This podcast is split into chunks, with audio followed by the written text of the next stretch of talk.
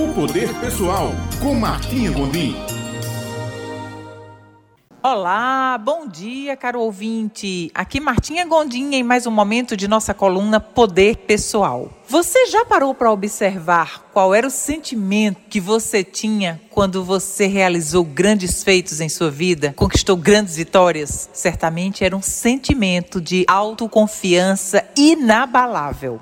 Um sentimento de que nada poderia te deter, de que você podia realizar qualquer coisa que quisesse em sua vida. Pois bem, a autoconfiança é um fator preponderante, fundamental para a realização de qualquer coisa em nossa vida. E existem algumas atitudes que podemos fazer para que mantenhamos sempre essa autoconfiança elevada em nossa vida.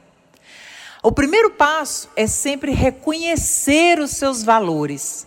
Todas as vezes que você se compara a outros, que você fica comparando a mídia, redes sociais ou a outras pessoas à sua volta, você sempre tende a se colocar para baixo e achar que você é menos que os demais. Mas quando você se compara com você do passado, você olha para trás, faz o seu inventário pessoal, reconhece todo o seu conjunto de aprendizados e de valores pessoais que você tem tudo que você já construiu e já realizou na sua vida até aqui, tudo que já aprendeu, tudo que já serviu, quando você faz um balanço positivo de sua vida, você começa a ter autoconfiança. Você começa a perceber quem é você.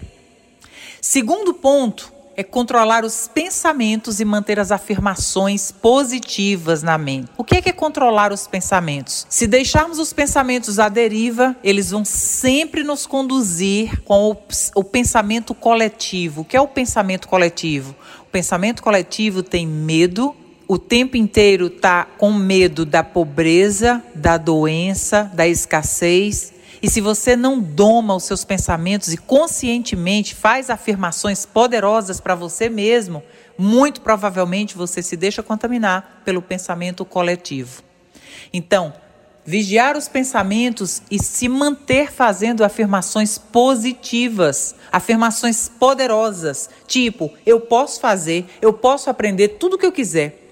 Eu consigo, eu ainda não sei o caminho, mas eu estou aprendendo todos os dias, eu estou mais próximo da minha meta. Eu vou encontrar a pessoa que vai me dizer a direção. Cada vez que você afirma isso para você, mais autoconfiança você tem.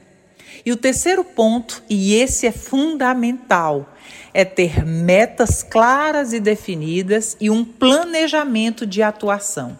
Essas metas podem ser metas semanais, podem ser metas mensais, podem ser metas diárias.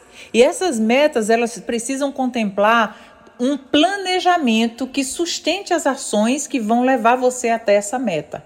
Não necessariamente você precisa saber o como vai realizar, mas quando você coloca uma meta, uma intenção de realização, seja em quantidade de número de clientes, seja em produtividade que você vai fazer, seja em quantidade de dinheiro que você vai ganhar, seja em quantidade de pessoas com quem você vai falar, seja dívidas que você intenciona pagar, seja melhores hábitos que você intenciona ter, quando você começa a concentrar a força dos seus pensamentos para algo específico, que são as metas, e faz um planejamento para para cumprir isso. Que planejamento? Um planejamento que contempla desde hora de acordar e ações diárias que você vai fazer.